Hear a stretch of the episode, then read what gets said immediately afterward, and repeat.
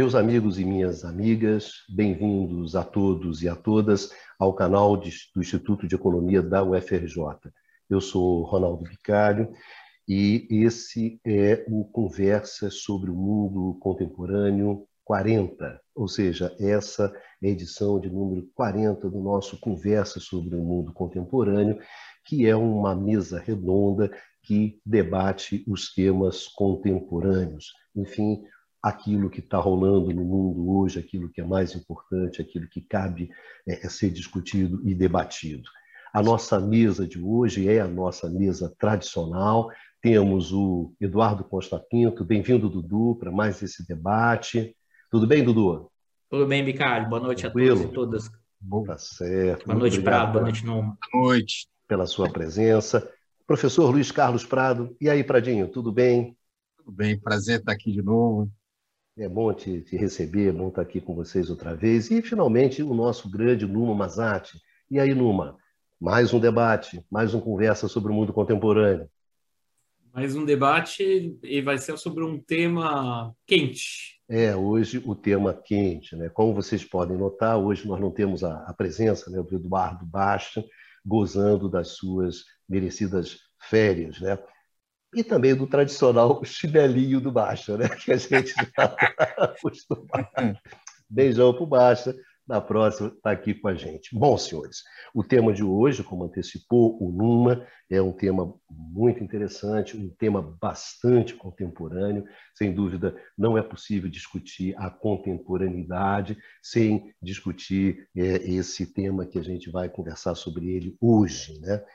Em julho de 2021, o Partido Comunista Chinês completou né, o seu centenário, né, fundado em 2021, né, ou minto, em 1921, né, há 100 anos atrás, exatamente 10 anos depois que foi é, criada a República né, na China, em 1911, é, 30 anos depois, o Partido Comunista Chinês chegava ao poder, né, em outubro de 1949, através da Revolução Comunista, liderada pelo Mao Tse-tung, e, sem dúvida, desde então, comandou a China nos últimos 70 anos. Né? Desde os tempos duros e difíceis do início da, da Revolução, passando pelo grande salto à frente, passando pela Revolução é, Cultural dos anos 60, passando pela virada né, com Deng Xiaoping nos anos 70 e chegando no século XXI, comandando a segunda maior economia do mundo. A China hoje é a segunda maior economia do mundo um sucesso econômico redundante e inquestionável. Se a gente pega a revista Fortune né, e a gente vê as 500 maiores empresas de 2020, a maioria era as empresas chinesas. Entre as maiores, as 500 maiores empresas hoje no mundo, as maiores, o número maior são de empresas chinesas. Ganha das empresas americanas, né? Já ali em 2019, das 500 maiores empresas, a China já tinha 120. Né? Então, as, o sucesso das empresas chinesas. Outra coisa, a China, pela revista Forbes, agora de 2020, já tem 626 bilionários. Né? Ela só perde em número de bilionários para os Estados Unidos. Né? Outra coisa, a China, nesses 40 anos, por outro lado, retirou da pobreza mais de 800 milhões de chineses. A, a China ela erradicou a, a, a, a pobreza extrema é, do, do, território do território chinês. Então, hoje a China tem a maior classe média do mundo para a China. Então, a China apresenta hoje é, é, é desempenho, resultados é, é, econômicos acachapantes, né? Impressionantes. E isso comandado por um partido comunista. E aí você tem várias explicações, né? mas isso aí é o capitalismo de Estado. Não, isso não é o capitalismo de Estado. Isso é o socialismo de mercado. Né? Não, isso é o desenvolvimentismo né? levado à última consequência. Não, isso é uma prova cabal do sucesso do neoliberalismo chinês. Ou seja, a China fica cada vez mais capitalista. Não, a China fica cada vez mais socialista, principalmente depois do Xi Jinping. Enfim, um tema quente, um tema importante. E qual é a contribuição que a gente vai tentar dar nessa discussão aqui? Nessa nossa mesa, na verdade, na qual nós temos discutido nos últimos 40 programas o quê? Justamente esses nossos tempos, né? Esses nossos tempos caracterizados por um capitalismo, né? um capitalismo forte, um capitalismo que a gente chama de 4.0, gerador de desigualdade, gerador de tensões. E dentro desse quadro todo, você olha lá e olha aqui, a China. Então, essa é a discussão, né? Mas não é a China, é a China, é mercado, é Estado, é o Partido Comunista Chinês, que é a instituição mais importante dentro da China. Então a gente falou, gente, a gente conversando entre nós, não tem coisa mais contemporânea né, do que a China. E não tem nada mais contemporâneo da China do que a presença, essa presença do Partido Comunista é, é, na história da China, no comando na China e na construção desse modelo chinês. Então, é isso que a gente vai discutir um pouco hoje aqui. Né? O papel do Partido Comunista chinês né, dentro do sucesso econômico da China. É essa que a gente gostaria de, de, pelo menos, acho que é essa a nossa contribuição que a gente pode atender. Tentar entender um pouco esse bicho, né, gente? Que é um bicho muito complexo. A gente não tem a menor pretensão aqui de dizer, olha, a China é assim, mas tentar discutir a, esse tema da China, e em particular do papel do Partido Comunista Chinês, é, dentro desse, desse processo econômico da China, dentro desse caldeirão que nós estamos discutindo com vocês aqui já há mais de um ano, né? mais de um ano e meio que a gente vem discutindo aqui.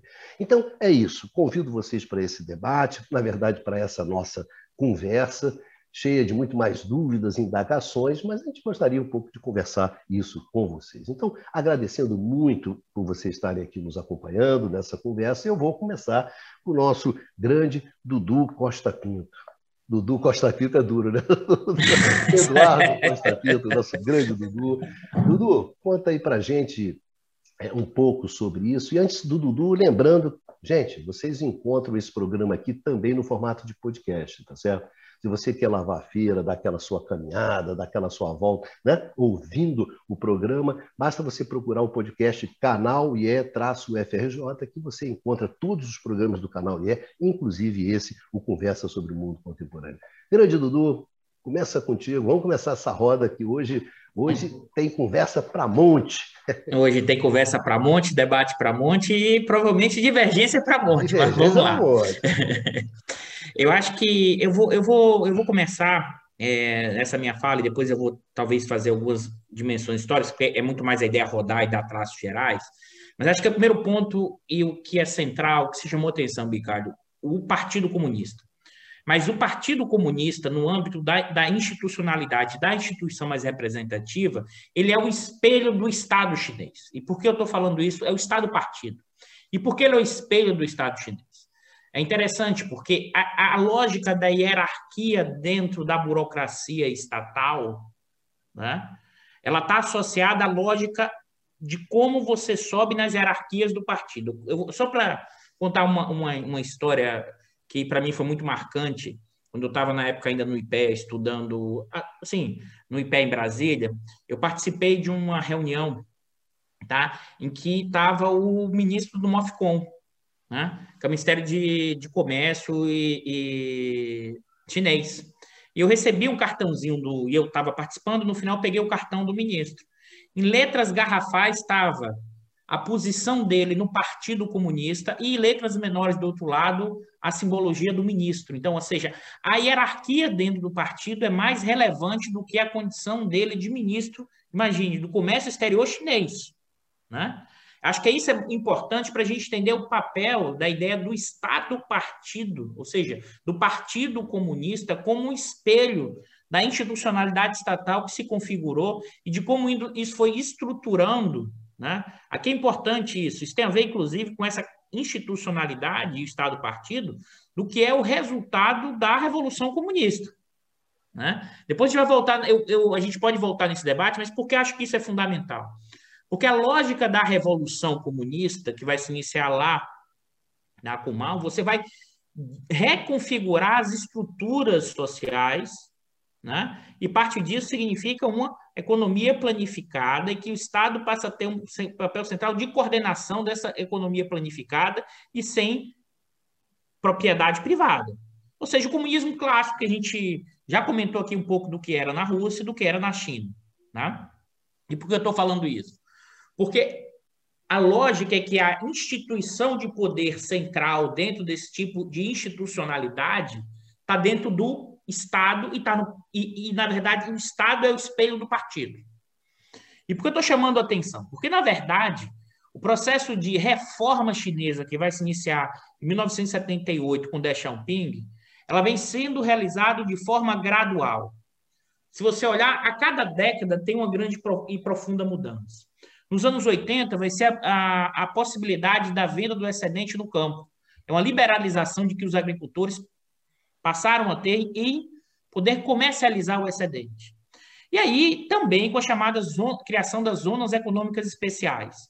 Isso ainda é um primeiro movimento, sabe, Calho? Ainda é um início dessa liberalização e as zonas econômicas especiais vão ter um papel central. E por quê?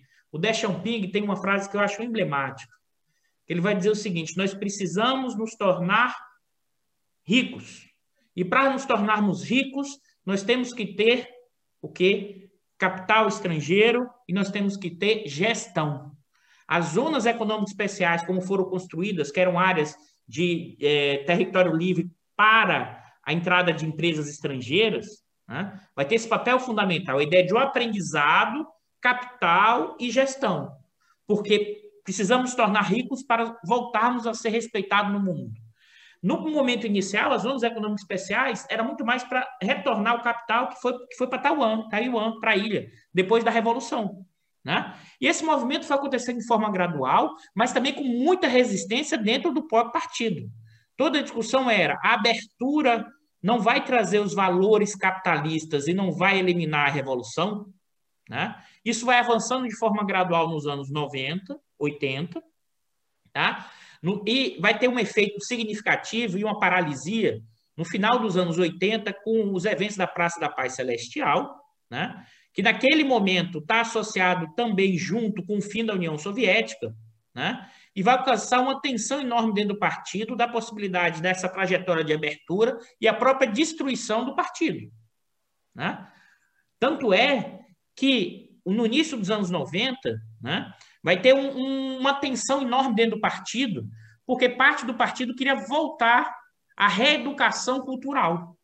Né? Ou seja, a abertura, a inflação, os valores estavam trazendo o capitalismo para o socialismo.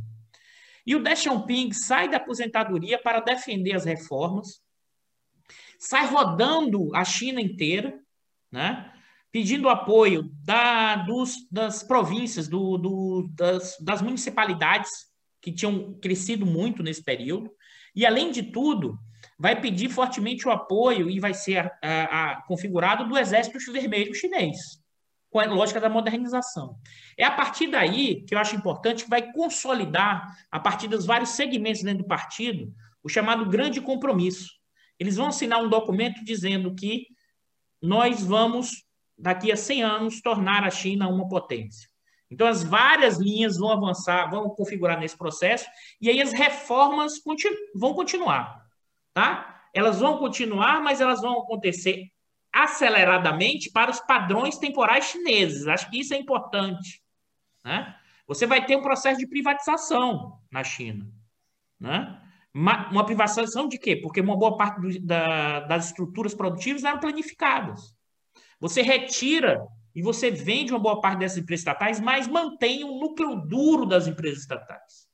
Mantém as principais empresas. A partir dali, você já vai formar um corpo fundamental das empresas estatais como um elemento importante para a estratégia chinesa. Boa parte dessas empresas das 500 maiores, Bicalho, algumas dessas são empresas, uma boa parte delas, não todas, mas uma boa parte são empresas estatais. E aí, nesse movimento, né, a gente vai ter um novo avanço a partir dos anos 2000, né, que é o, o padrão de acumulação voltado para investimento em infraestrutura e a indústria pesada, isso vai gerar um novo dinamismo de aceleração e aí a China já vai a, a contribuir fortemente com o crescimento econômico do mundo. Né? E mais ainda, é a partir de 2001 que, as, que o Estado chinês vai estimular né, as, que as empresas saiam para o mundo. É a partir do, do, da política do, da saída que o, Politburo vai estimular. E é importante entender que boa parte das decisões são tomadas a partir do Politburo, que é o órgão central do Partido Comunista. É do Politburo que sai o presidente do partido. E é, mais ainda, que sai o presidente da China. Né? É a partir das decisões do Politburo, que é o órgão central do Partido Comunista, né? e que ali são configuradas as principais estratégias. Então, são estratégias que estão associadas ao Politburo e, mais ainda, as empresas estatais, e essa dinâmica chinesa, você faz planejamento, né? que sai das províncias, dos estados, mas as decisões estratégicas são formadas a partir do Politburo, que articula, que eu acho fundamental aqui, né? que é a ideia do Deng Xiaoping, que não importa a cor do gato, desde que ele casse rato. E mais ainda, nós precisamos o quê? Nos tornarmos ricos para sermos respeitados no mundo. Então, essa trajetória que vai acontecer muito nos anos 2000, né? É importante, pós-crise de 2008, a China vai dar um novo processo de avanço, né? E numa dinâmica de ampliar as suas possibilidades de crescimento tecnológico, com estímulos. Então, o Estado chinês articula política cambial, política é, fiscal, monetária industrial, sempre com que com uma lógica da não abertura. Você não tem perfeita conta, perfeita conversibilidade da conta capital e financeira na China. Né? Isso abre a possibilidade de você fazer instrumentos de política econômica voltada para o processo de industrialização. Né? Então, essa é uma trajetória que vai colocar a China num novo patamar, e isso em termos tecnológicos, tá? Vai, e é o cuidado que eu sempre tenho falado, a China não é ainda potência tecnológica, há um erro, ela tem subido nas questões tecnológicas ainda o core, o central do desenvolvimento tecnológico ainda está nos Estados Unidos. Né? Porque é, a ideia hoje, com as cadeias globais de produção, a tecnologia vira o elemento central, a renda de propriedade, ainda em grande parte do desenvolvimento tecnológico, a renda de monopólio tecnológico, ainda permanece nas grandes empresas tecnológicas. E que estão ainda, sobretudo, na Europa e nos Estados Unidos. É evidente que a China tem avançado de forma muito gigantesca. E aí a provocação para passar para os colegas que é o seguinte: dado isso tudo, Eduardo, isso é um, uma economia, é, um capitalismo de Estado, aí eu vou utilizar o seguinte. Na verdade, o capitalismo sempre está junto com o Estado. Então, necessariamente, pelo próprio nascimento do capitalismo, também uma invenção junto com a própria lógica do Estado. Eu acho que a ideia de capitalismo de Estado é mais complexa, porque, para mim, a ideia de que você teria uma separação entre poder político e poder econômico. E eu trabalho numa lógica, numa vertente, que poder político e econômico eles sempre estão se cruzando. Né? Ou seja, não, eu não acho que, nesse sentido, o capitalismo de Estado é muito complexo, é muito complicado para pensar o que é a dinâmica chinesa. Porque se você olha as trajetórias do que seria supostamente o capitalismo de Estado, com a maior capacidade de intervenção, maior lógica desse funcionamento, você tem trajetórias, por exemplo, de um Estado desenvolvimentista que está configurado ali do pós-guerra nos países centrais, né? Que eu acho que, em certa medida, não é o que a China vive hoje. Como você mesmo falou, eu não acho que a lógica chinesa seja o desenvolvimentismo levado às suas últimas consequências. Porque eu acho que essa lógica de pensar o desenvolvimentismo é como se fosse possível separar o poder de Estado do mercado. Como se o Estado fosse um ser autônomo né, e que controlasse todas as estruturas sociais por definição. Na verdade, eu costumo trabalhar a lógica de funcionar como o quê? O Estado tem sempre autonomia relativa, mas depende do quê? Depende do outro lado da correlação de força desse processo. Aí, aí vocês poderiam perguntar, Eduardo, por que o Estado, então, teve uma força tão grande nesse processo de liberalização? Porque é evidente, pessoal, você sabe de economia totalmente planificada, em que os capitais estão numa escala pequena. As frações de classe do capitalismo chinês nos anos 80 e 90, a escala pequena. Então, o Estado tem a capacidade de coordenar e conduzir muito mais esse processo. Mas isso também, se você pensar, é o que foi na saída do pós-guerra, em que os capitais estavam fracionados. É claro que na escala chinesa, é, isso ganha uma nova dimensão. E aí, só para passar, eu sei que o Ricardo já está, é, que já passei um pouco dos cinco minutos, mas fazendo algumas provocações, ao mesmo tempo, É, Eduardo, você acha que isso é um socialismo de mercado? Né? Eu também tenho desconfiança sobre o conceito de socialismo mercado. Eu acho que é uma nova formação social em curso que a gente nem tem claro ainda e nem parâmetros para pensar. Então, eu vou deixar essa provocação para depois voltar. Por exemplo, se juntar Schumpeter, Keynes, né? E, e para entender a China, vai só entender uma pequena parte. Se você não entender o que é o Estado-partido, o que é o marxismo-leninismo, para entender a China, o que é a estrutura de poder institucional associado à própria lógica do que é um partido único comunista numa sociedade como a chinesa. Mas eu fiz muita provocação, eu volto depois para explicar melhor esses pontos que eu levantei. Dudu, exatamente. Mas você pode imaginar também que, segundo os próprios chineses, né, seria um socialismo com características chinesas. Não é isso? Essa é a maneira como a China se explica. É, mas, é, sem dúvida, de um socialismo que você tem é, dentro desse processo chinês, você tem marxismo-leninismo, como você falou, você tem confusionismo, você tem uma longa tradição da China, né? onde você coloca, inclusive, essa etapa atual como a etapa do rejuvenescimento chinês, né? ou do renascimento chinês, segundo lá o Xi Jinping. Enfim, Prado, para você que é um historiador, um prato feito, né, Prado? É... A China é um prato feito. E, e eu, eu acho, como o Dudu falou bem, vai dar muito espaço para conversas, para debates, para a gente trocar ideias aqui. Para começar, eu, eu, lembro sempre que é, a, China é um, tem uma longa tradição é, imperial é, e tem uma longa tradição como civilização. É, durante uh, quase dois mil anos, mais de mil anos, certamente, foi a maior economia do mundo até o século XVIII. No século XIX, principalmente a partir de 1840, na Primeira Guerra do Ópio, entra num processo de profundo de desarticulação, retorna à República em 1911 e a, a, pega um período de muita confusão. E, ao final da Guerra Civil é, Chinesa, em 1949, é, o Partido Comunista Chinês consegue unificar toda a China, é, os, os seus antigos inimigos, o, é, os nacionalistas, o Kuomintang, vão fugir para Taiwan. E é, a, o Partido Comunista Chinês vai tentar reconstruir essa nação é, a partida destruída.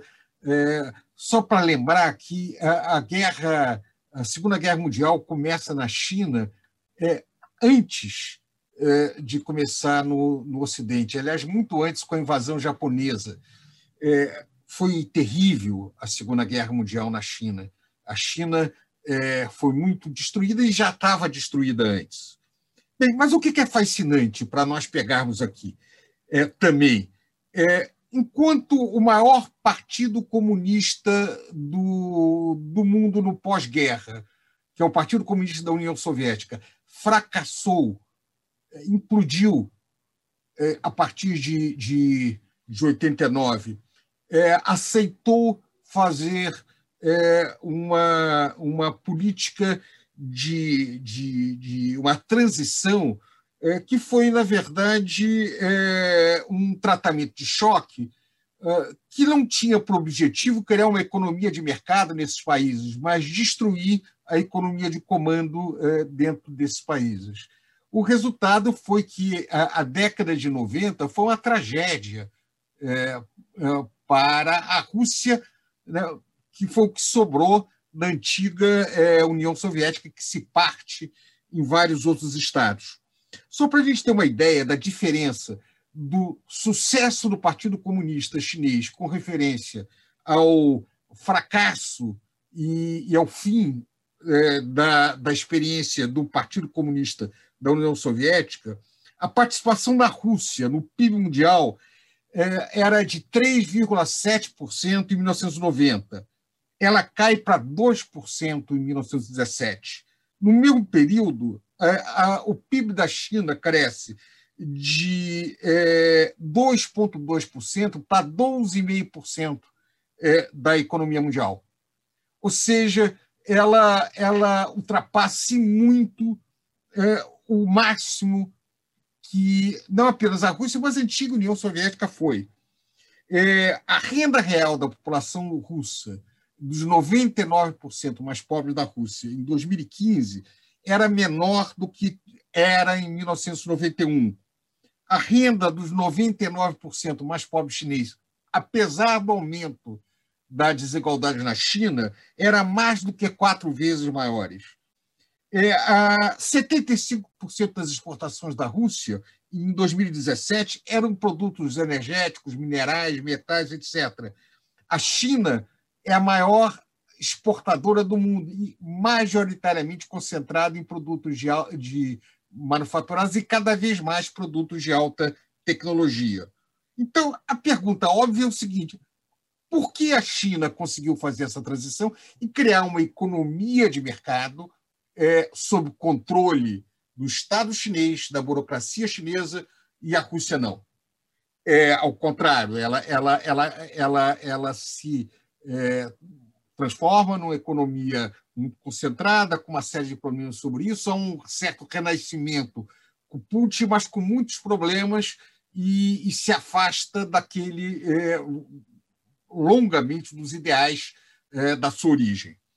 É, a, o que é interessante é que é, a, a, a transição feita pelo Partido Comunista Chinês começou a ser realizada dez anos antes é, do que ocorreu na União Soviética. E foi feita por razões internas da China, não pressionada pela, pela literatura liberalizante do Ocidente.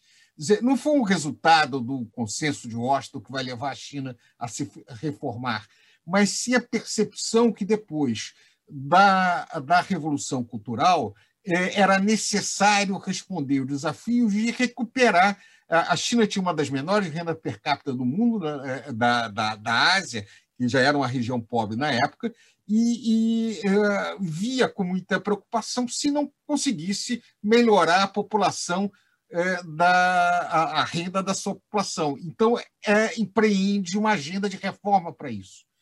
É, a, na verdade, quando você tem a, a, em 1989, quando está vindo todas aquelas revoluções é, do veludo, que o, os modelos de economia, de economia de comando na Europa Central, a China também passa por uma crise grande, é, que vai culminar naquela famosa manifestação da Praça da Paz Celestial, que vai ser reprimida lá pelo partido.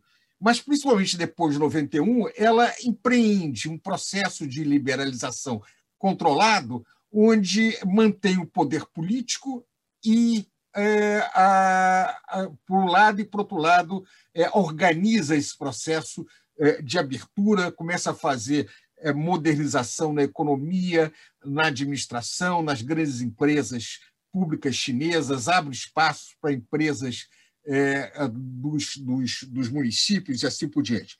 Agora, é interessante que na década de 70 e 80 é, há um surgimento na China de debates começa a surgir na China os velhos manuais chineses históricos é, de, é, sobre regulação de preços, sobre gestão econômica. Por exemplo, um livro é, que remonta, é, que foi escrito na mesma época que os grandes livros é, dos filósofos gregos, 300 e pouco antes da Era Comum. o Guanzi, que era uma discussão sobre a relação entre Estado e mercado na China. O debate sobre sal e ferro, que era um, uma discussão de, de mercadores e intelectuais chineses sobre se o Império Chinês deveria ter o um monopólio do sal é, e do ferro. Essa discussão é trazida para é, colocar de qual deve ser o papel do Estado chinês é, nesse mundo em transformação. É curioso você pega em caracteres chinês assuntos econômicos, é, questões econômicas, é o, é o caractere de estudo para fazer um país rico, seria uma tradição literal. Então, quando Deng Xiaoping diz assim, precisamos ser rico para ser respeitado, ele quer dizer, precisamos nos desenvolver para ser respeitado. Porque a expressão fazer, ficar rico é uma expressão de lidar bem com a economia. É outra questão. A arte de governar é chamada de ordenamento do mundo, né? dentro da velha tradição confucionista. A harmonia é fundamental na tradição confucionista. Então, uma boa gestão econômica é, era, é, é, um dos elementos do mandato dos céus na tradição é, confucionista, ou seja, da legitimidade. Então, há uma procura, uma procura por resultados econômicos para reforçar a legitimidade e a ordem que é integrante dessa forte tradição confucionista é, chinesa. É, então, é, quando você pega o debate da década de 80, você junta jovens da Academia de Ciência da China, é, que defende é, uma agenda de modernização, uma série de coisas, com os velhos do Partido Comunista Chinês. Mas veja, parte desses velhos que tiveram uma forte experiência do campo e parte dos intelectuais que, durante a Revolução Cultural, foi mandado para o campo, é, tinham, tinham visto de que o comando da China, com a é, é, muito centralizado é, nas grandes capitais, prejudicava a prosperidade do campo e defendia uma maior descentralização. Ou seja, a liberalização chinês, chinesa não é que não tenha tido influência de fora, também teve. Os intelectuais chineses tinham acesso aos manuais de economia em inglês também, mas é a partir de uma dinâmica interna enquanto o resultado da transição do Partido Comunista é, é, é, Russo, que leva o seu fim, foi o resultado da, a, de uma aplicação é, pouco, é, pouco crítica de, do, dos modelos de economia de choque que levaram não a uma reforma do, da, do sistema, é, mantendo o que tinha de bom da antiga União Soviética e eliminando o que tinha de ruim, mas sim uma implosão daquela sociedade. Ah, então, esse pragmatismo do Partido Comunista Chinês se explica pela sua história e se explica que, mais com outro modo de produção, mais do que ser marxista-leninista, é chinês.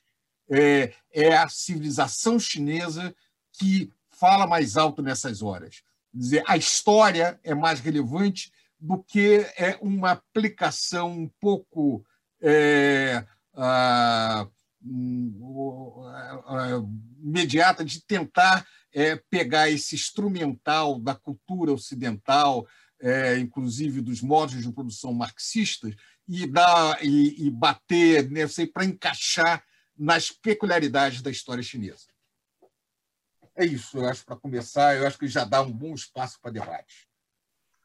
Isso aí, Pradinho. É, no Mamazati, seus comentários sobre esse, esse tema, né? Que é um tema que economista gosta, né? Esse, esse é um dos temas que são bons para economistas, né?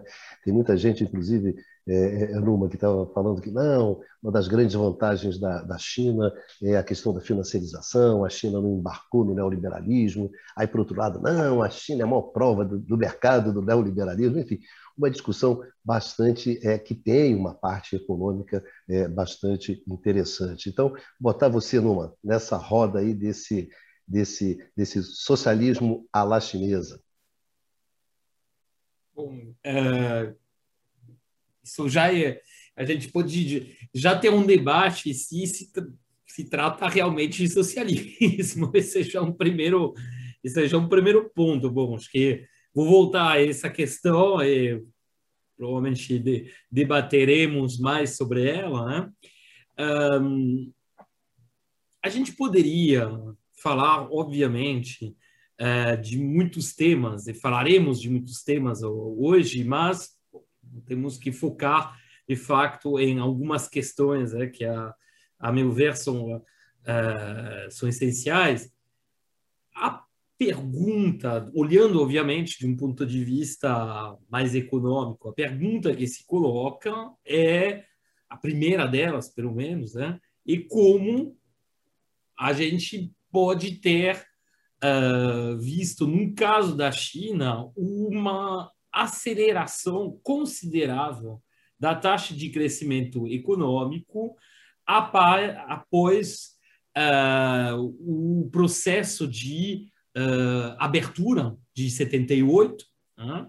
o processo, o processo de abertura comercial, o processo de, que alguns chamam de transição, vou voltar a esse ponto, eu acho que lá também tem, a gente pode ter visões bastante contrastantes né, sobre, sobre esse processo, mas é um fato, tem um fato muito claro.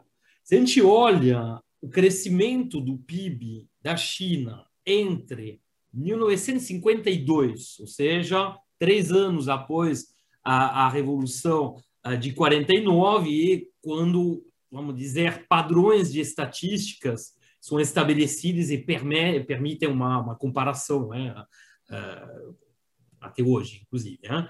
A gente vê que entre 52 e 78 temos um crescimento médio do PIB anual de 6,15%. Nesse período, o crescimento médio do PIB per capita, eh, per capita vai ser de 3,9%. Tá? Aí, se a gente for pegar o período posterior a 78, bom, até uh, eh, 2019, né, a gente vai ver que o crescimento médio do PIB uh, o crescimento médio anual do PIB vai ser de 9,5% nesse período e do PIB per capita de quase 8,5%. Bom, então o que a gente observa? Quais observações a gente pode fazer? Obviamente, olhando particularmente é, um crescimento médio do PIB per capita, a gente tem um salto considerável entre os dois períodos. Né? do, mais do que dobra a média de crescimento anual, que era já relativamente elevada né? no período pré-abertura. Né? Então, a gente pode, a meu ver, fazer duas observações. Tá? Primeiro, antes de 78, entre a Revolução e 78, você teve crescimento. Apesar dos episódios de queda importante é, do PIB observadas tanto no salto, no grande salto pela frente, quanto é, no período da Revolução Cultural, é, apesar desses episódios, você continua tendo um crescimento médio relativamente elevado. Né? O crescimento do PIB per capita de quase 4% não é tão pouco. Tá? Tudo bem que a base é realmente muito baixa, né? como já foi uh, apontado por meus camaradas, mas cresceu.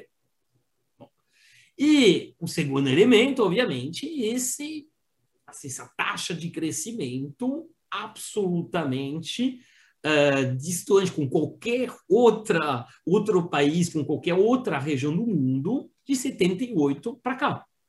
Sendo que a taxa de crescimento, por exemplo, dos países centrais e de uma parte da periferia, bom, particularmente, infelizmente, a América Latina, nesse período das últimas quatro décadas, caiu consideravelmente. Então, se a gente for comparar uh, essa taxa de crescimento que a gente observa, por exemplo, no caso do Brasil, aí uh, a diferença é absolutamente abissal. Né? Bom, então, eu acho que tem, assim, tem uma série de temas que podem ser tratados, mas, primeiro, o modelo chinês a meu ver, pelo menos, pré-78, no que ele tinha de, no que ele teve, pelo menos, de bem-sucedido em termos de crescimento econômico, seguia em grandes linhas o que a gente observou, uh, que foi importado, na verdade, é, é, da União Soviética.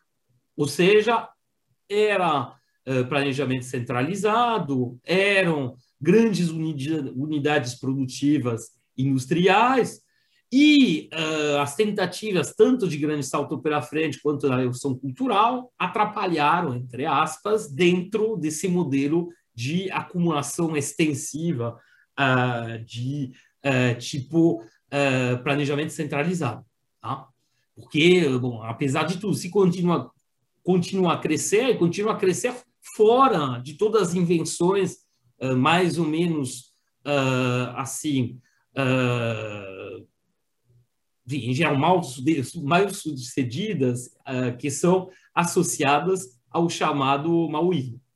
Isso, nesse sentido, eu acho que para mim é muito claro que as tentativas do, do de inventar um novo caminho, um caminho chinês, aí tentando resgatar essa herança, uh, essa suposta uh, herança confucionista, a grande tradição chinesa, era, era simplesmente uma forma de tentar justificar o afastamento uh, em relação à União Soviética. Afastamento que tinha a ver com questões geopolíticas e de própria liderança uh, política dentro da China. Mesmo fenômeno, aliás, foi observado em 48, uh, ou seja, anteriormente, no caso da Iugoslávia. O Tito fez exatamente a mesma coisa. Tá? Tentou inventar um novo modelo bom, para justificar esse afastamento em relação à, à União Soviética, sendo que, na verdade, bom, nos anos 50, uh, você, graças às transferências de tecnologia uh, e uh, graças à intervenção, à, à importação de bens de, de capital praticamente doados né, pela, pela União Soviética, que a China conseguiu se reerguer. O que funcionou, vamos dizer, até 78 foi esse caminho.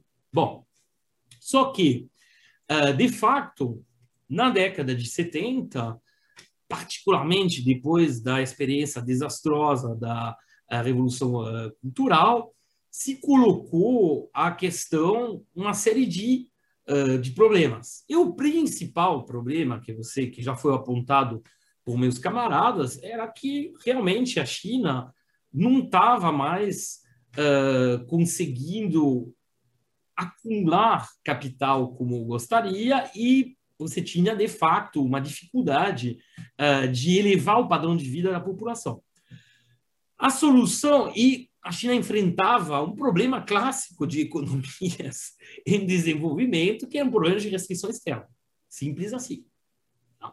Porque ela tinha se afastado a partir do cisma uh, de 60, 59 e 60 da União Soviética, onde você não tinha mais esse ponto, e, eh, de fato, a aproximação com uh, os, as economias uh, capitalistas, né, e em particular os Estados Unidos, vai ser feita progressivamente na década de 70, mas é, era ainda um, um processo em, em, em curso. Tá? E a abertura de 78 era, tem muito a ver simplesmente com essa questão de assim, uh, reduzir, limitar a restrição externa. E a criação das zonas econômicas especiais tem esse propósito. São lugares onde justamente você consegue, uh, que permitem, né, pelo menos, uh, a importação de uh, bens de capital que são financiados com as exportações oriundas dessas próprias zonas. E o que a gente observa é que, claramente, esse processo é um processo que se dá na Ásia. Os principais fornecedores, não exclusivo, mas quase, de bem de capital para a China na década de 80, ou seja, após a abertura, são o Japão, em uma medida bem menor, a Coreia do Sul. E o, a China vai se beneficiar também imensamente de uma relocalização, particular das atividades de, intensivas em mão de obra, desses países para própria China. Inicialmente, obviamente, atividades pouco sofisticadas tecnologicamente, e bom, aí o, uh, o modelo chinês é, vai, uh, vai funcionar justamente para avançar nessa sofisticação tecnológica e vai usar essas divisas obtidas através das exportações oriundas das, uh, das zonas, zonas econômicas especiais para diversificar muito rapidamente seu setor produtivo. E aí, nisso, a gente vê uma intervenção direta do Estado chinês. E quando a gente fala de Estado chinês, como já foi apontado uh, pelo Eduardo Costa Pinto, a gente, na verdade, está falando de, do Partido Comunista da China. Tá? Que, e aí, bom, as comparações feitas pelo Luiz são interessantes, conservou sempre o controle sobre o processo em curso. Ou seja, falar de transição não sei, porque a transição aí supõe que você tenha chegado a um, a um modelo puramente capitalista. Não sei o quanto é, não sei. Isso eu acho, acho meio complicado usar o termo de transição, no caso da, da China. A gente pode dizer é uma mudança em curso. Tá? Essa mudança, ela nunca escapou ao controle uh, do Partido Comunista da China, do, do Estado chinês. Aí tem etapas, né? A gente poderia, bom, os camaradas já desenharam alguns uh, marcos né, uh, históricos. A gente vê claramente que esse movimento ele é dirigido, ele tem como objetivo principal a acumulação de capital. A acumulação de capital controlada pelo, pelo Estado e apesar, obviamente, das uh, crescentes desigualdades, particularmente na distribuição de renda que a gente observa no país, que vai acabar beneficiando a uma grande parte, para não dizer a totalidade da população. Obviamente de forma meio assimétrica, mas uh, não há a, a, renda per capita na China aumentou consideravelmente nesse, nesse período. E o padrão de vida da população aumentou também consideravelmente. Se você olha os dados uh, sobre, uh, por exemplo, o acesso a bens de consumo duráveis, ou seja, bom, primeiro aquele, uh, geladeira, TV, etc. E hoje em dia, por exemplo, os, os automóveis, bom, a gente vê uma, como foi colocado pelo, pelo Bicário, a gente vê que essa classe, classe média chinesa está crescendo a uma taxa considerável todo ano. Então, a gente vê uma revolução do padrão de consumo, uma diversificação desse padrão de consumo, e, só para encerrar, e provavelmente o e, sem dúvida, um dos países que mais avançou e mais rapidamente na diversificação do seu sistema produtivo. Acho que, uh, bom, se beneficiando nisso, muito do seu mercado interno. Tá? Porque, bom, a gente insiste muito sobre o peso das exportações chinesas, só que elas foram essenciais inicialmente para limitar essa restrição externa e justamente conseguir as divisas para comprar uh, máquinas equipamentos, para, portanto, assim, uh, modernizar seu aparelho produtivo. Hoje em dia, o peso dessa, das exportações é muito reduzido desses mercados externos é muito reduzido se for comparado com o peso do mercado interno. E, portanto, você pode dizer que você criou uma espécie de máquina de acumulação da prosperidade na China que cada vez mais, uh, entre aspas, endógena.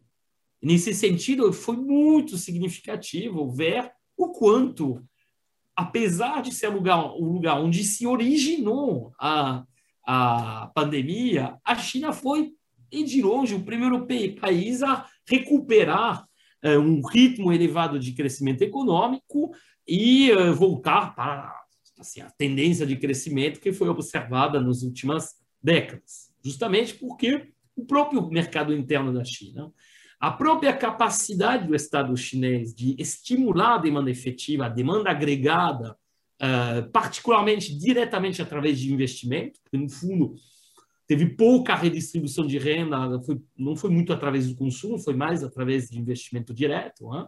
de, de, investimentos uh, pelo Estado ou uh, por empresas que são estatais, e aí se você tem a vantagem de ter um sistema bancário financeiro controlado pelo Estado também, que acompanha esse movimento, bom, tudo isso fez com que a recuperação foi muito rápida. Tá? Mas, enfim, a gente só é um tema que a gente pode aprofundar uh, depois. Senhores, quem quer a palavra? Bom, já tem aqui as três visões, né? Algumas coisas em comum, bastante coisas que não são tão incomuns. Então, vamos rodar essa bola. Quem quer começar? Eu, eu, Pradinho? Levantar alguns dos elementos da China é, eu vou, obviamente, dar, dar o, o olhar. Eu já queria fazer a provocação para você, Prado. Você já está querendo sair do. Mas vai, segue, Prado. Então vai, então vai, Dudu. Eu prefiro ouvir você, depois eu respondo a provocação. Eu vou voltar na provocação, porque, como você falou da discussão do, hum. da forma do modo de produção capitalista sendo empurrado na China, eu concordo, mas isso não é, não é para mim, a leitura, é uma leitura ocidental do marxismo O próprio Lenin, quando faz a discussão da Revolução Russa, ele vai entrar no que são as especificidades da formação social russa. Como a discussão do chinesa, é por isso que os chineses chamam do, de um socialismo com características chinesas, porque eles estão reforçando uma lógica do marxismo-leninismo, esse que tem um debate sobre o que é o marxismo oriental e o marxismo ocidental. Mas eu não vou entrar nem nessa questão, mas aí provocando o Prado, que é o seguinte, Prado, a hipótese levantou na lógica de funcionamento, a influência histórica é central para explicar. Tá?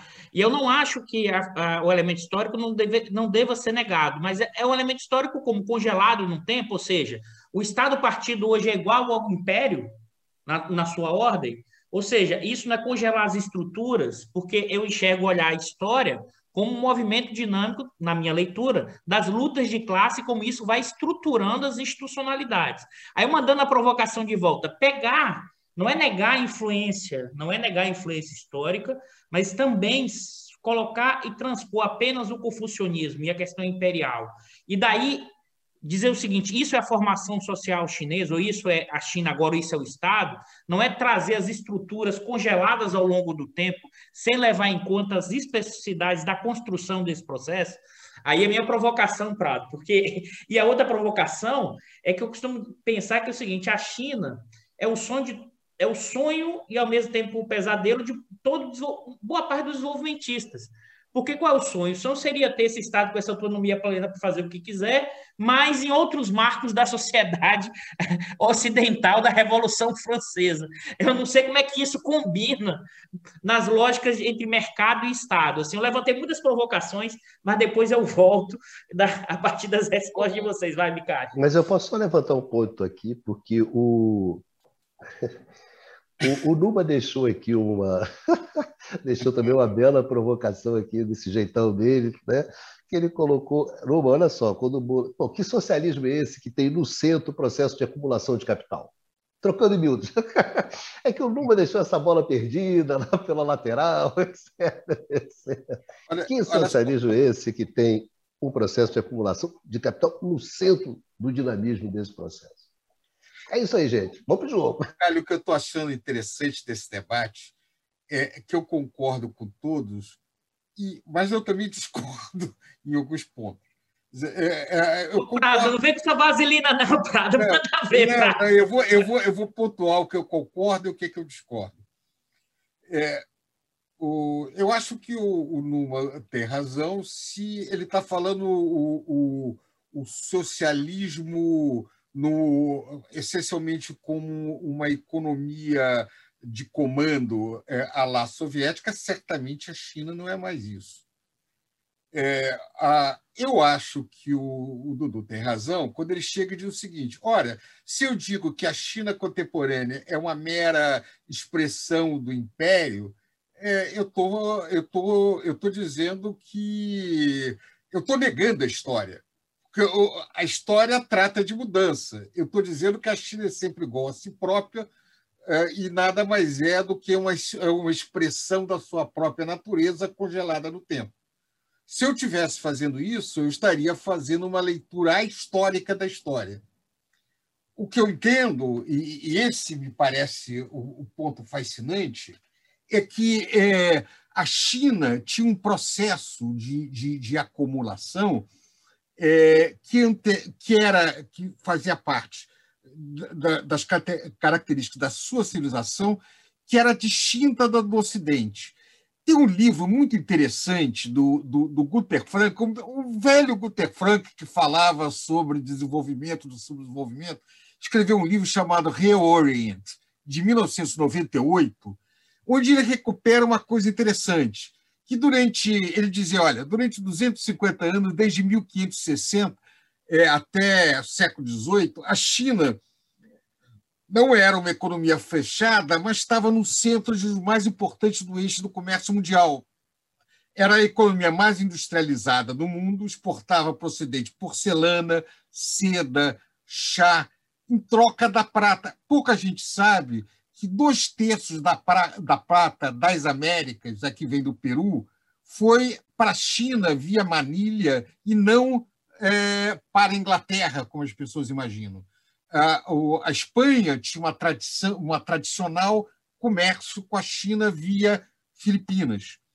É, então, a, a, o, a China tinha uma série de peculiaridades que era uma economia mercantil e era também uma economia agrícola dentro disso. E passa por um período de profunda desorganização. A questão que se coloca é o choque dado pelo, pelo atraso da China com revolução com, com referência à Revolução Industrial, é, a China vai tentar responder ao desafio de, do Ocidente através de várias formas. A, a, a, a Revolução, a, República na China é um resultado disso. É, a, e ela vai demorar. Enquanto o Japão consegue responder ao Ocidente, criando um capitalismo japonês com a restauração Meiji, é, ainda no século XIX, a China vai precisar a Revolução Comunista para fazer um processo de adornamento.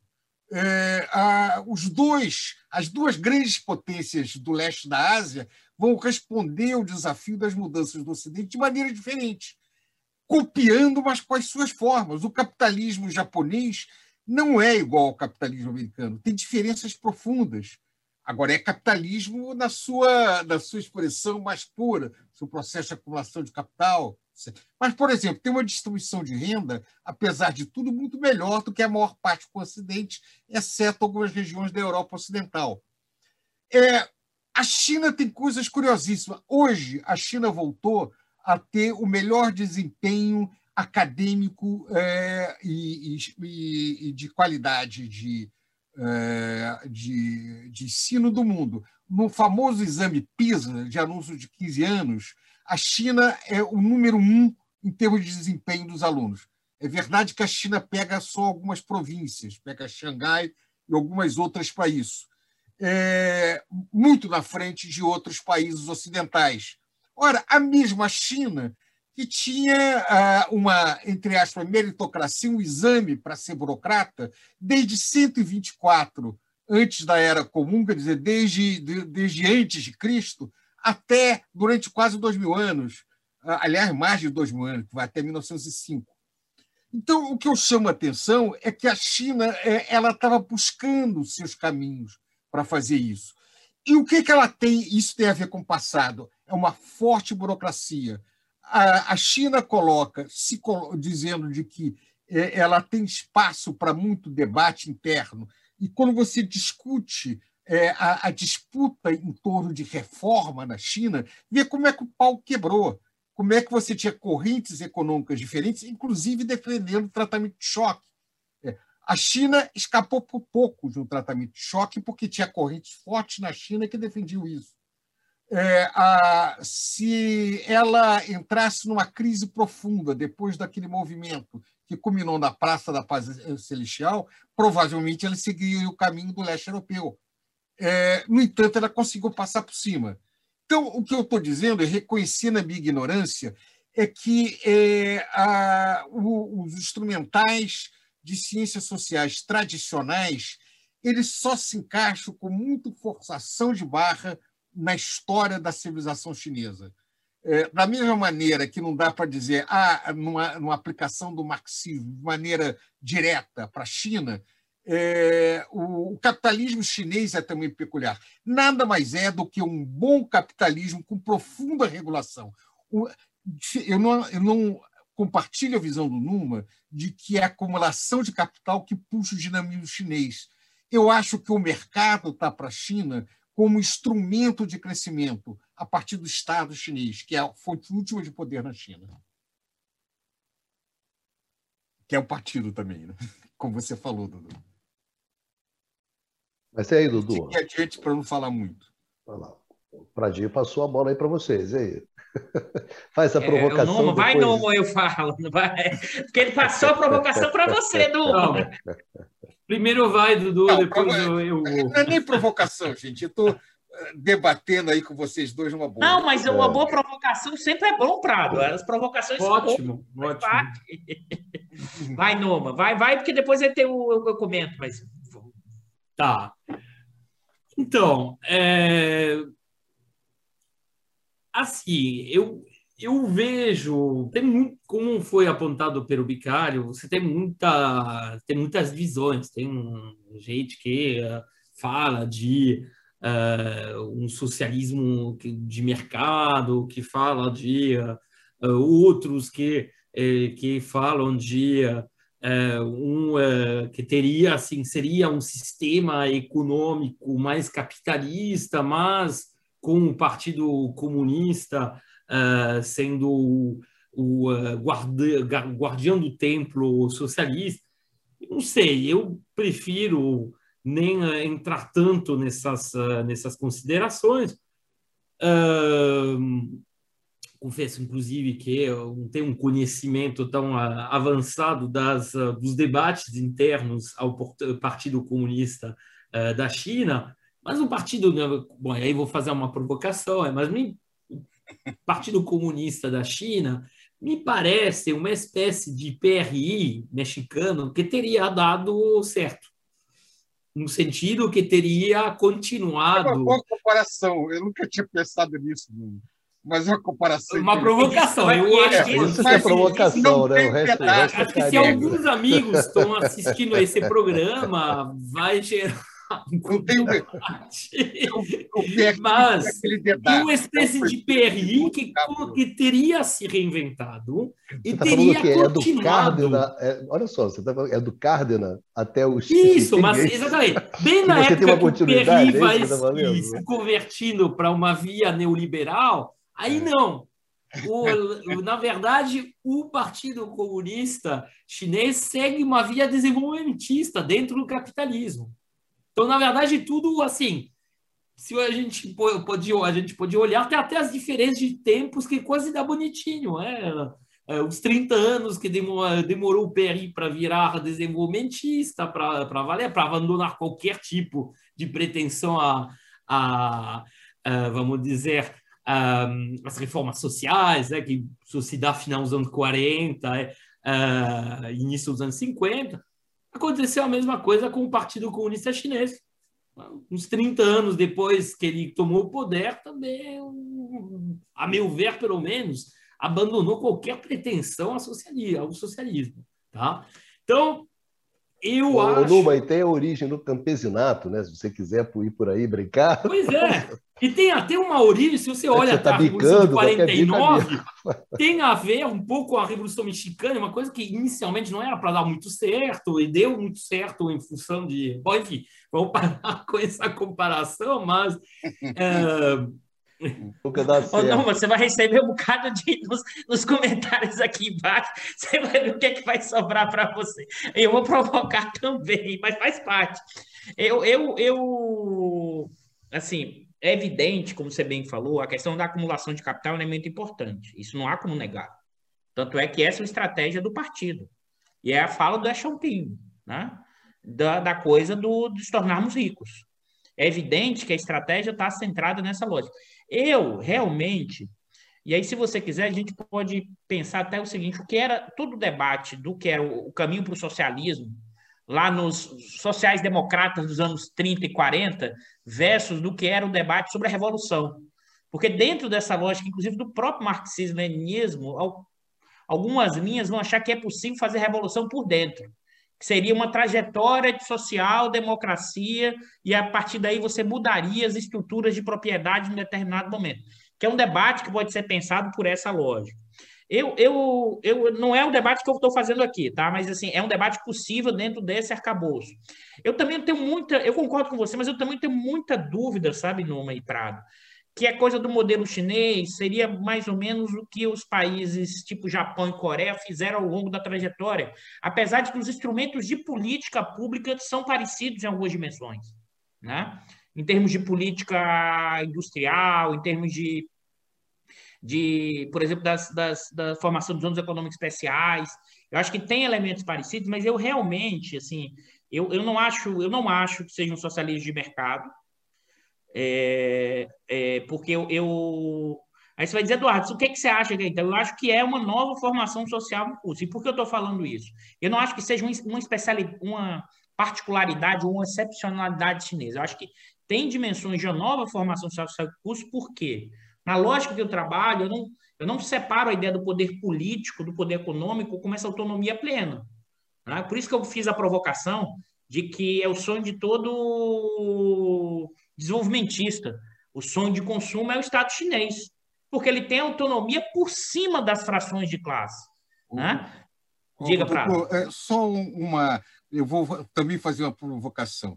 Nenhum lojista morre pela sua loja, mas você tem pessoas que morrem pelas suas ideias. As ideias importam. É, a, não é que a economia não seja importante, ela é muito importante, mas por alguma razão estranha, essa coisa chamada humanidade é movida também por ideias. É, a, a, Revolução Russa foi feita por pequenos burgueses, em grande parte. Então, é, eu, o, o, meu problema é dizer o seguinte: no caso específico da China, é, é o poder político, sim, que se sobrepõe ao poder econômico, como já aconteceu em sociedades asiáticas. Um comerciante rico ele podia ser muito rico, mas era inferior à, à burocracia da estrutura partidária. No Japão também, você podia ser um comerciante rico, mas na sua hierarquia você era muito abaixo de um damio, de um senhor feudal, é, porque quem controlava, em última instância, era, era o aparato de Estado. Mas, mas isso não era no capitalismo, Prado. Isso você deu exemplos pré-capitalistas. É verdade. Mas o que eu estou dizendo é o seguinte: aparentemente, você está formando nesta sociedade é, um, controle de um aparato de Estado que, de última instância, usa inclusive coisas curiosas. Como é que o Estado chinês é, controlou o Alibaba, o milionário chinês, lá o Ma? Ele usou o instrumental do antitrust, que é a coisa mais capitalista que tem, que é o instrumental da, da, da política é, de, de promoção de, da concorrência para poder dar um chega para lá nele. Ah, você está querendo disputar poder com, com o Estado chinês? Te dou uma boa multa usando. É, mas, um... Prado, o cara ficou desaparecido uns três meses também, né? Peraí. Isso eu ia falar, Luiz Carlos. No caso do Estado você estava no CAD, quando você estava no CAD, Prado, eu não me lembro de você ter subido com o cara durante. Eu acho que não, é. Não, não eles, eles têm métodos bem diretos e que nem precisam tanto passar. Era só convidar para depois. É, é, é, por isso que é complexo, Prado, porque o Estado sobrepondo a economia, ele nunca existiu em nenhum momento totalmente como é o Estado chinês no capitalismo.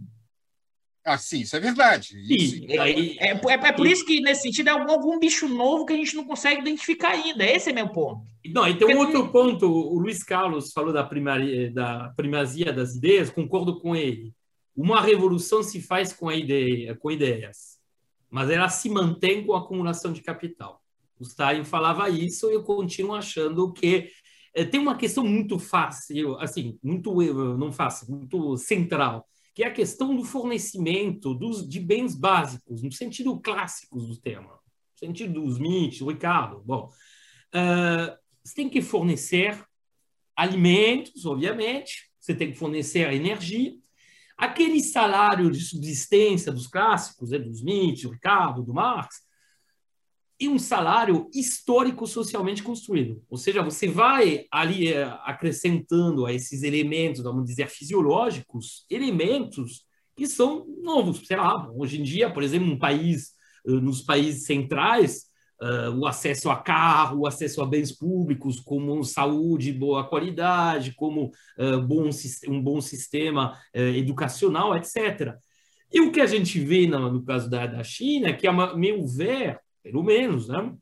No final dos anos 70, você tinha um, eh, chegado a um ponto onde, para continuar tendo uma, um progresso, uma, um aumento desse salário de subsistência e que ele realmente possa con, contemplar o, a maior parte da população, foi escolhido esse caminho. Mas se você for olhar as, uh, uh, as intervenções assim uh, do, dos governos, assim, dos uh, dirigentes chineses, eles, o Deng Xiaoping em particular, ele insistia sistematicamente nessa questão do investimento, da acumulação de capital. Você tem vários, assim, você tem muitos textos, né, ou entrevistas né, dele que insistem nesse ponto. Então, eu, eu, pelo menos, acredito piedamente que essa era a preocupação uh, principal e que até para a própria manutenção do partido havia essa análise que tinha que resolver essas questões. Tá? E uh, se você, só que ao mesmo tempo, na década de 80, aí tem aquele texto, esqueci agora o nome da autora, a Isabela Weber, né? Uh, o Luiz Carlos também leu, uh, é, conversamos um pouco é, sobre esse. É, sobre esse, a economia de choque, como a China escapou da economia. Isso, exatamente. Escaping Shock Therapy. Bom, e aí, como o Luiz Carlos fez, uh, fez, na, fez na sua comparação, a gente vê que, no caso da China, a escolha, bom, havia esse, essa constatação que havia, existia uma necessidade de mudar questões, particularmente porque o modelo de acumulação extensiva estava se esgotando, da mesma forma que aconteceu na União Soviética. Tá?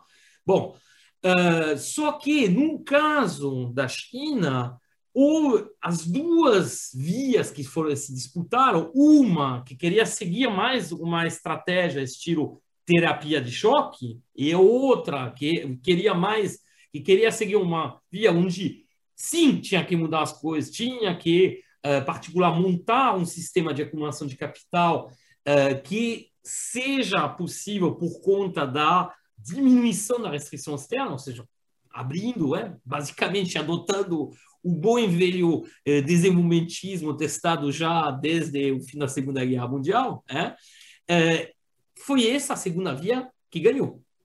Ou seja, uma via desenvolvimentista pilotada pelo, uh, pelo, uh, pelo partido. E, uh, no caso da União Soviética, a perestroika, que supostamente seria o equivalente disso, na verdade foi completamente descontrolado. É isso que tem que observar. As reformas da perestroika entre 86 e 88 assim, estragam completamente o sistema de planejamento centralizado e, e algo que a gente não observa no caso da China caso da China, esse processo está controlado. Tá? Então, uh, na verdade, assim, aí tem várias, tem, uh, a autora faz uma hipótese, diz que, ah, no caso da, uh, da China, uma, um efeito positivo da revolução cultural teria sido de acabar, enfim, pelo menos de uh, diminuía muito o peso das hierarquias e, portanto, que uh, não seria a nomenclatura, entre aspas, uh, chinesa é, que teria decidido sozinha, ao contrário do que aconteceu na União Soviética, onde você teve uma revolução pelo alto, é, decidir. Não sei, eu tenho minhas dúvidas em relação a isso, que mal bem, se a gente for olhar uh, em 70, a partir de 78, particularmente a partir de 81, é, e aquele Big Four, é, aqueles quatro grandes, que, que, dos quais, bom, o mais uh, uh, importante o Deng Xiaoping, que, que pilotam esse processo. Então, isso, o livro é interessante, mas essa tese não compra. Não? Fazer um comentário breve, provocativo também. Eu, eu, costumo dizer que as revoluções começam com as ideias, mas antes das ideias elas começam com as lutas específicas. Eu costumo, eu, se dá um prado, o grau de autonomia das ideias ganha um peso muito maior, e aí o, o velho Hegel ajuda mais para alguns, para mim ajuda menos. Eu gosto de botar o Hegel de cabeça para baixo, como o Marx fez, prato. Deixa só uma, fazer uma, um share screen aqui com vocês. É, mostrar para as pessoas que estão nos vendo que é uma coisa interessante, que é um, uma pintura é, do. Deixa eu ver aqui se eu consigo aqui. Ah, apresentar. Ah, desculpe, gente. Aqui, isso que eu quero mostrar aqui. Tranquilo. Está tá apresentando não? Não. Não? Como é que eu faço aqui? Share screen. Ah, está aqui. Pronto, vamos lá. É, é só uma coisa muito interessante, que é, é uma pintura que tem ah, na, no Museu de Taipei é, sobre é, o anúncio dos exames uh, dos exames para você seguir a, carreira de funcionário público na China. Isso é uma pintura de 1540. Isso aqui é uma pintura da dinastia Song, quer dizer, um, um candidato recebendo é, o imperador recebendo a candidatura daquele que ia fazer concurso público. Eu acho isso muito curioso, né, que a gente fala da, do Ocidente, da questão da meritocracia no Ocidente. Olha que muito, muito antes de se criar uma burocracia pública, como é que a China já tinha isso com, com as suas características específicas. Né? Vamos parar aqui. A, é, a... Então, eu sei que, obviamente, tem um viés do historiador, mas a, as peculiaridades da história chinesa são muito fascinantes. Eu acho que, de alguma maneira, para a gente olhar, apesar de todas as transformações na China, nós temos que, de alguma maneira, tem, tem o desenho, tem a marca é, da sua história muito peculiar e muito rica que não dá para nós temos o nosso iluminismo mas eles têm a longa tradição cultural que é diferente e, e tem que ser vista na uh, certamente influencia como eles são hoje. O, o modelo deles de capitalismo ou o modelo deles de socialismo vai ser influenciado pela história que eles têm. Acho que esse ponto você levantou, Prado, além de tudo, a dificuldade do lado ocidental de olhar os processos históricos chineses. Nós temos a lente da Revolução Francesa, nós temos a lente iluminista, nós temos as nossas formações a partir da, da lógica funcionando com as nossas caixinhas, e acho que o, o a lógica, claro que a, eles também hoje são influenciados por essa dinâmica, por tem, tem também valores capitalistas, mas acho que isso cria uma enorme dificuldade para entender o, o processo chinês, e aí uma dificuldade, sim, para olhar a partir de nossas lentes, ou seja, com esse óculos ocidental, é, eurocêntrico, Revolução Francesa, para olhar as dimensões do que tem ali de particular e de geral, cria dificuldades enormes. E eu acho que ainda uma boa parte das análises ficam presas tentando encaixar se é o Estado desenvolvimentista ou se é o socialismo com característica de mercado. Eu acho que aquilo ainda hoje não dá para ter certeza. Eu acho que a minha sensação é um, um novo, uma nova formação social que e, porque aquilo que você comentou, Prado, não, não existiu no capitalismo nenhum estado, nenhum poder estatal com uma capacidade de coordenar e controlar hoje como o Estado chinês tem ao longo da história. Ou seja, o, poder estatal maior do que o poder da acumulação no sentido de direcionar. Isso nunca existiu no capitalismo. Mas não é uma economia de comando, não é economia planificada. Não, não, não, é de, não é de comando, mas também no é. capitalismo você nunca existiu isso antes, com claro, o Estado verdade, verdade. por cima do, do, do mercado claro. Esse é meu, meu ponto, assim. Não, eu acho que é isso. Eu acho que isso é que tem de fascinante realmente. É, fora, eu sempre é, o, a gente várias vezes comentamos aqui fora a, do é, da tela que eu fiquei muito pressionado ao circular na China com referência à quantidade de trens de alta velocidade, ao, ao impacto que nós sentimos ao chegar lá que, por exemplo, quando você ia a, a, a, a Moscou ou São Petersburgo, o que tem de fantástico, maravilhoso é a história do passado, né? é o Hermitage, são outras coisas. Mas o, o, o socialismo soviético não, não criou uma, uma modernidade, uma infraestrutura contemporânea na maneira em que a China criou, por exemplo, agora. Ele nunca foi na frente do, dos seus é, concorrentes capitalistas, como a China está agora na frente, em termos de infraestrutura, muito à frente dos Estados Unidos e mesmo da Europa Ocidental. Senhores, é isso. Cumprindo aqui o nosso nosso tempo. E vai ficar meu Numa, comentário, não, favor, vai ficar não, não, pro, não, não, pode fazer, final. pode fazer, Numa. Seja breve, faça o seu comentário. não, e, eu acho que a gente pode ter, de facto, uh, tem, temos provavelmente o, o, programa onde as opiniões mais, uh, vamos dizer, não ia falar conflituante, mas tem um certo ponto antagônicas foram, uh, foram uh, colocadas, né? É, e provavelmente se o, o nosso camarada Bastian estivesse aqui, teria uma, uma quarta né? versão? Um, talvez uma síntese, quem sabe. Eu sempre é... três intelectuais dá pelo menos duas correntes e uma dissidência. Pois, exatamente, estamos bem na linha do, do, do marxismo.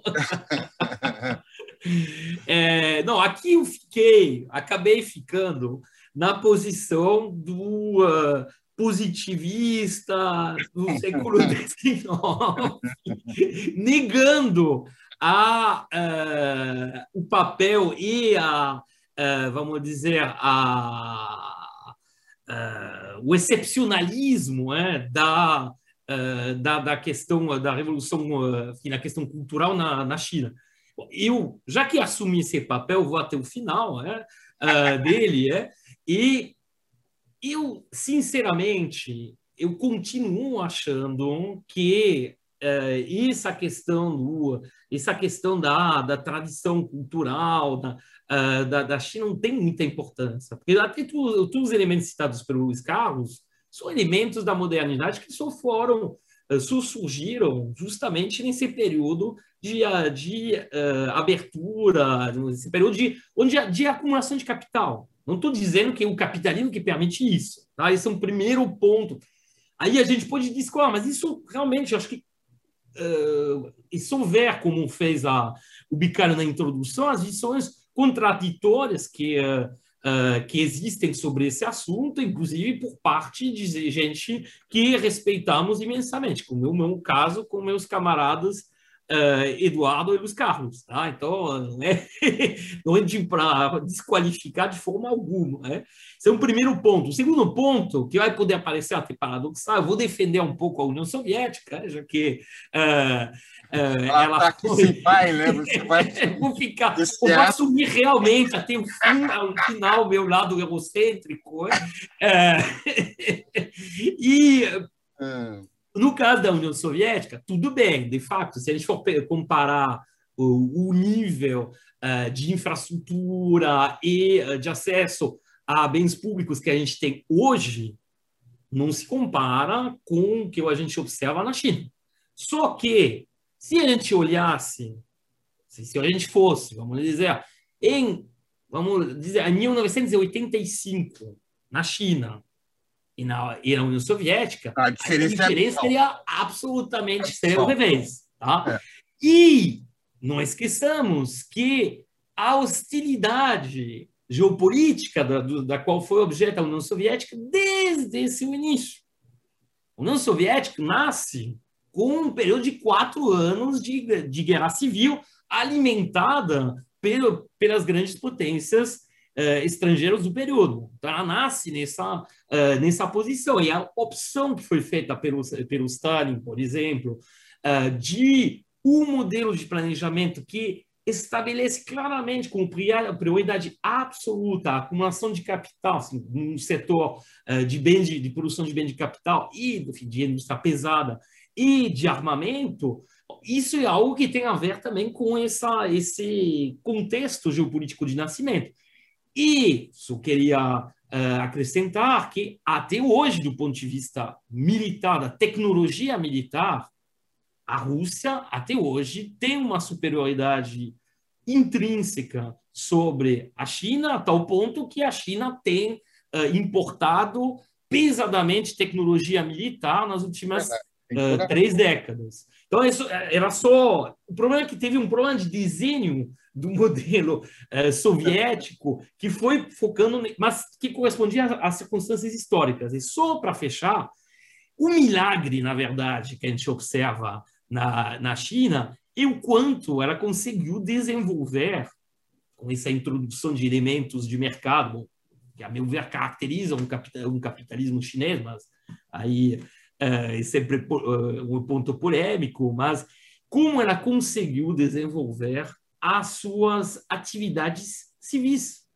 E até, justamente como foi apontado pelo Luiz Carlos, o surgimento de atividades de serviço comerciais, eh, como o eh, Alibaba, ou de serviço, de, tecnologia, enfim, tecnologia meio inútil, mas que está muito na moda, tipo esse serviço lá TikTok, né? por exemplo, mostra que o, o capitalismo chinês está capaz hoje em dia de reproduzir um tempo muito rápido as últimas tendências observadas no uh, capitalismo americano. Então, isso, obviamente, nunca foi uh, atingido pela, pela Rússia depois do, da sua transição para brutal, é, sua, uh, com terapia de choque para o capitalismo. Então, há uma isso inegável. Então, eu acho que a gente acaba concordando em muitos pontos, depois tem esses elementos de divergência, mas que eu acho que fazem a riqueza do nosso debate. Né? Só para não ser injusto com a União Soviética, a única coisa que eu me lembro como muito bonita é realmente o, é o, é o metrô de Moscou, com aquelas esculturas, é, aquele mármore, realmente é uma coisa... Ah, eu não resisti. A gente, fez um, a gente fez uma apostinha entre a gente, nós três. O quanto tempo você ia demorar para falar das via, da viagem que você fez à China, Prado, no programa? Não, mas chamou muita atenção o, o tamanho da coisa, é, essa, essa experiência de circular interior do país me, é, é muito impressionante, porque é muito é, mais impactante do que você, você imagina de longe. É, esse é o ponto, sabe, é, Eduardo, que eu queria um pouco chamar a atenção. Mas, independente disso, eu compartilho completamente a visão com Numa. É, eu acho que você tem razão em alguns pontos. É, eu acho que nós discordamos, é muito mais, é mais o olhar do que a essência.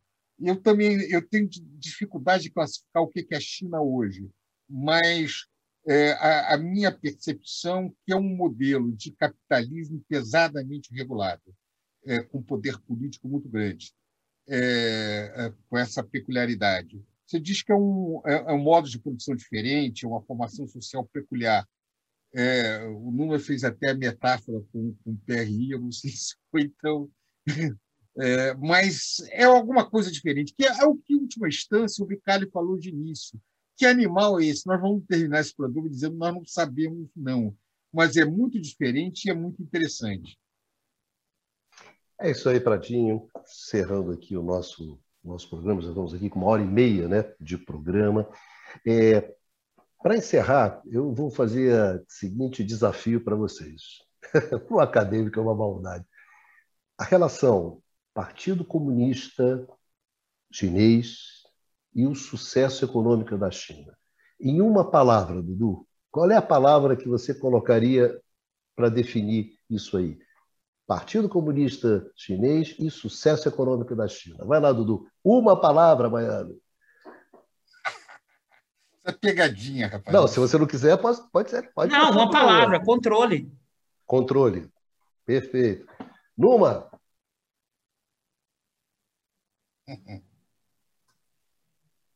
o, o, Dudu roubou a, palavra. a palavra. palavra, mestre. É, bom, ia botar controle e acumulação de capital. Acumulação de capital. Grande Prado. Poder. Poder. Não vale que o Numa roubou, são duas palavras acumulação de capital. Não, você tem poder. Ele vai fazer com hífenzinho. É um conceito, é um conceito. Ué, vocês definiram, olha só, controle, acumulação de capital e poder. Ah, pode ser um bom título para um livro. É isso aí, pessoal. Muito, mas muito obrigado a vocês três por participarem dessa nossa mesa, lidando com esse tema, que é um tema fascinante, né? que é o tema da China, do Partido Comunista, do Estado chinês, enfim. Mas, evidentemente, se você quiser conversar, se você quiser discutir, se você quiser entender esse nosso mundo contemporâneo, né, vai ter que passar por essas questões. Não há como fugir dessas questões. Então, eu gostaria de agradecer muito, mas muito mesmo aos nossos amigos, às nossas amigas que nos acompanham né, nessas nossas conversas e convidá-los para nos encontrar aqui no canal do Instituto de Economia é, da UFRJ, nesse nosso programa aqui, o Conversas sobre o Mundo Contemporâneo. Se cuidem e nos vemos.